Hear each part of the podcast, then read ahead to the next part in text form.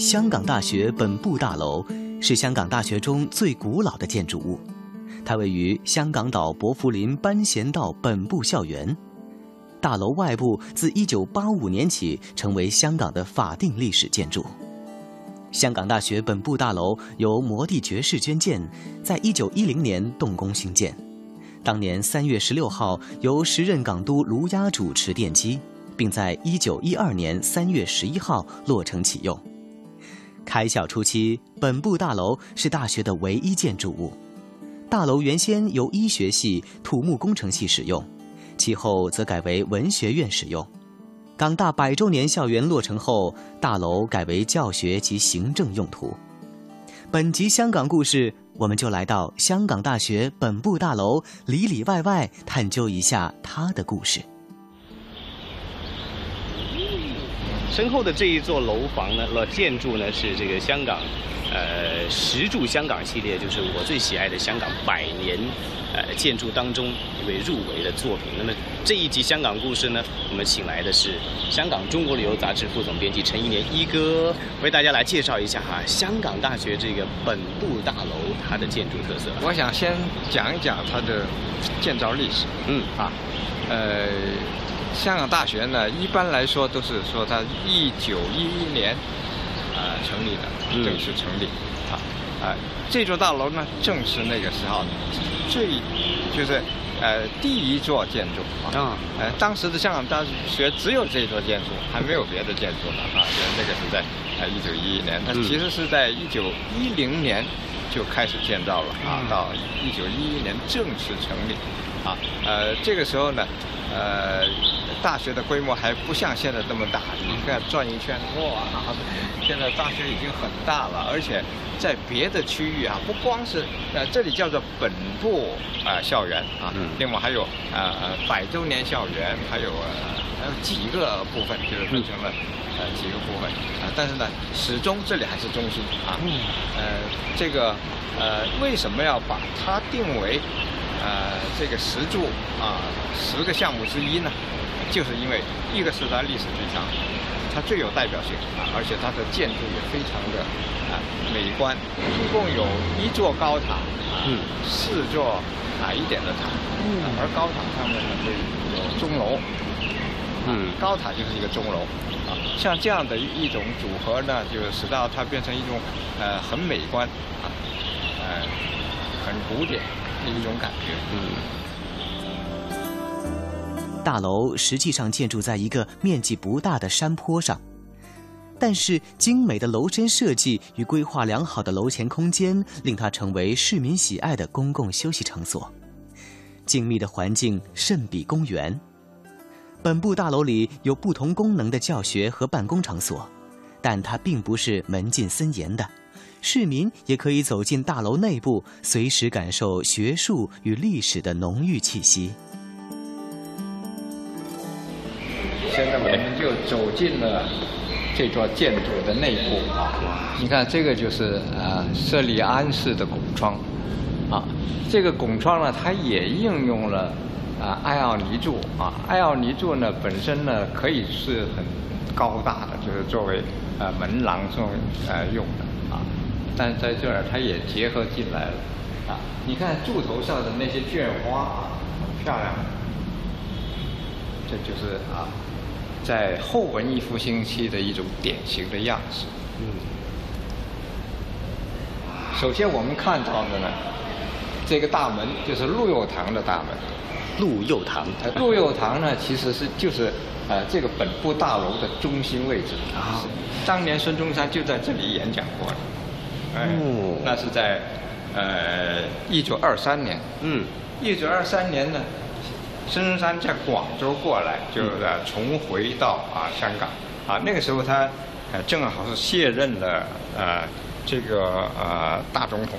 嗯，卸任的是非常大总统，因为那个时候呃在北洋军阀控制的北京有一个政府。嗯，啊，在广州又有孙中山所控制的一个政府啊。嗯，那个就是南方政府啊。啊，他所当的那个总统呢，是叫做非常大总统。嗯，嗯，卸任了以后呢，啊，就回到啊香港来看一看，是受邀请了。受邀请呢，呃，到香港大学来演讲。嗯，啊，因为他是香港大学的最优秀的、最杰出的一个学生。嗯，啊，大家都把他看成是啊领袖式的的的学生人物啊。嗯嗯。啊，当年就在陆佑堂演讲。嗯。啊，学生当时是呃用。椅子把它抬起来，像个轿子一样啊！嗯啊，经过这个呃大学的呃这些小道啊，呃欢呼的把他送到这里来。嗯，然后呢，又留下了一张很经典的一个呃一张照片啊，就是孙中山与师生一起合照啊，就是在呃这个呃本部大楼的外外观，我们刚才看到了那个那个部分。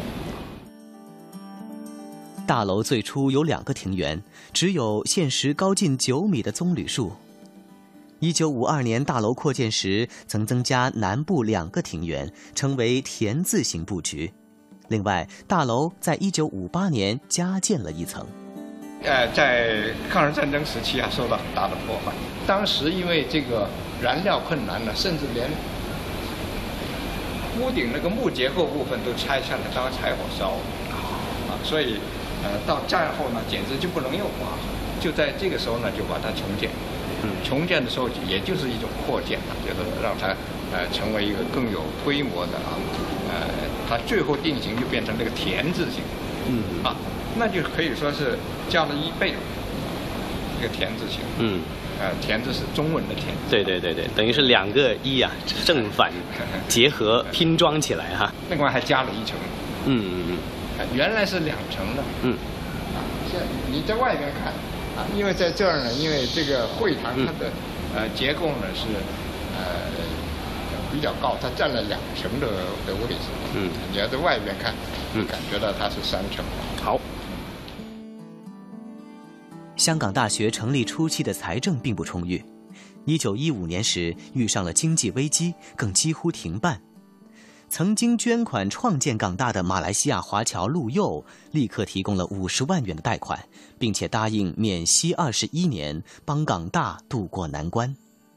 一九一七年一月四号，为了表达陆佑对各地社会的贡献，香港大学特别授予其荣誉法学博士学位。一九五零年代，本部大楼进行扩建，大礼堂加建了舞台，在一九五六年命名为陆佑堂。以纪念陆佑对香港大学的捐献。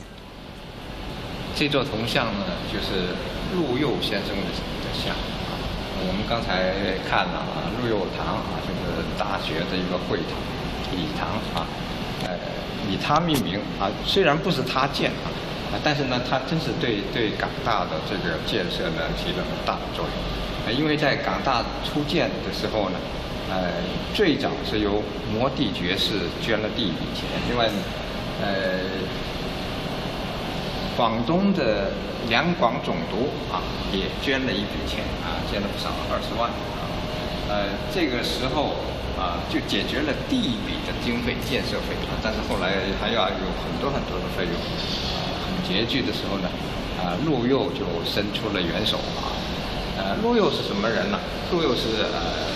在马来亚的华侨，他本来呢是出身是很贫寒的，啊，从小要当童工啊。他本来姓黄，为什么又成了陆的呢？呃，就是因为他所跟随的那个财主呢姓陆啊，那个时候就兴讲啊，就下人呢要跟着老百姓，就变成了陆佑啊。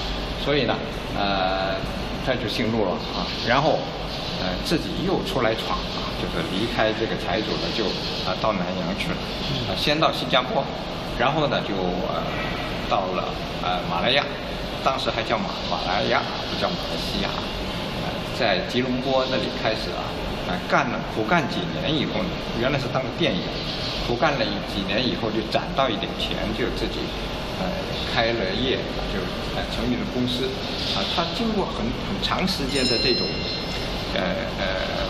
这个苦苦的积攒啊，还有创业，就变成了一个呃大财主啊，哎，是当时的橡胶大王，还有这个锡矿大王，就是一个很很有影响力的人。后来还呃搞了银行。陆佑堂可以容纳四百五十人，里面的古典装饰仍然保持着初建时的模样。礼堂见证过不少历史时刻，最为瞩目的就是1923年刚卸任中华民国非常大总统的孙中山重临香港，应邀在此发表演说，直言香港是孕育他学养和革命思想的地方。